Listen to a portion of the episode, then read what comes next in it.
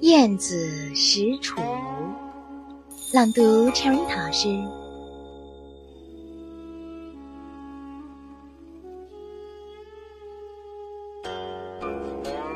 有一回，齐王派大夫晏子去访问楚国。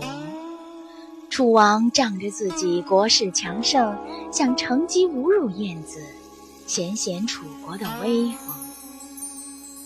楚王知道晏子身材矮小，就叫人在城门旁边开了一个五尺来高的洞。晏子来到楚国，楚王叫人把城门关了。让燕子从这个洞进去。燕子看了看，对接待的人说：“哼，这是个狗洞，不是城门。只有访问狗国，才从狗洞进去。我在这等一会儿，你们先去问个明白，楚国到底是个什么样的国家？”接待的人立刻把燕子的话传给了楚王。楚王只好吩咐大开城门迎接燕子。燕子见了楚王，楚王瞅了他一眼，冷笑一声，说：“哼，难道齐国没有人了吗？”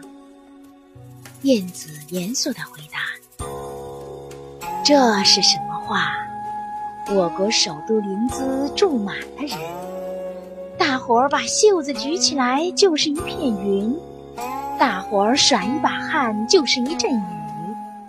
街上的行人肩膀擦着肩膀，脚尖儿碰着脚跟儿。大王怎么说齐国没有人呢？楚王说：“既然有这么多人，为什么打发你来呢？”燕子装着很为难的样子说。您这一问，我实在不好回答。撒谎吧，他犯了欺骗大王的罪；实话实说吧，又怕大王生气。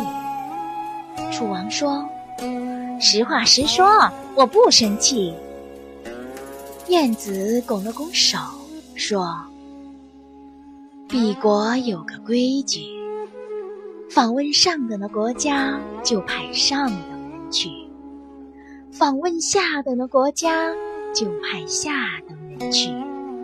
我最不中用，所以派到这儿来了。呵呵呵。说着，他故意笑了笑，楚王只好陪着笑。楚王安排酒席招待燕子，正当他们吃得高兴的时候。有两个武士押着一个囚犯，从堂下走过。楚王看见了，问他们：“那个囚犯犯的什么罪？他是哪里人？”武士回答说：“犯了盗窃罪，是齐国人。”楚王笑嘻嘻地对燕子说：“齐国人怎么这样没出息，干这种事儿？”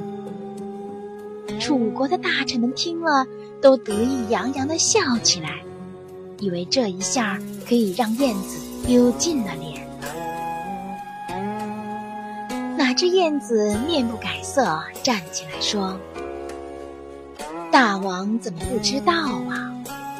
淮南的柑橘又大又甜，可是橘树一种到淮北，就只能结又小又苦的籽。”还不是因为水土不服吗？同样的道理，齐国人在齐国能安居乐业，好好的劳动，一到楚国就做起盗贼来了。也许是两国的水土不同吧。楚王听了，只好赔不是，说：“我原来想取笑大夫。”没想到反让大夫取笑了。从这以后，楚王不敢不尊重晏子了。我们的微信公众号是“樱桃乐活英语”，等你来挑战哟。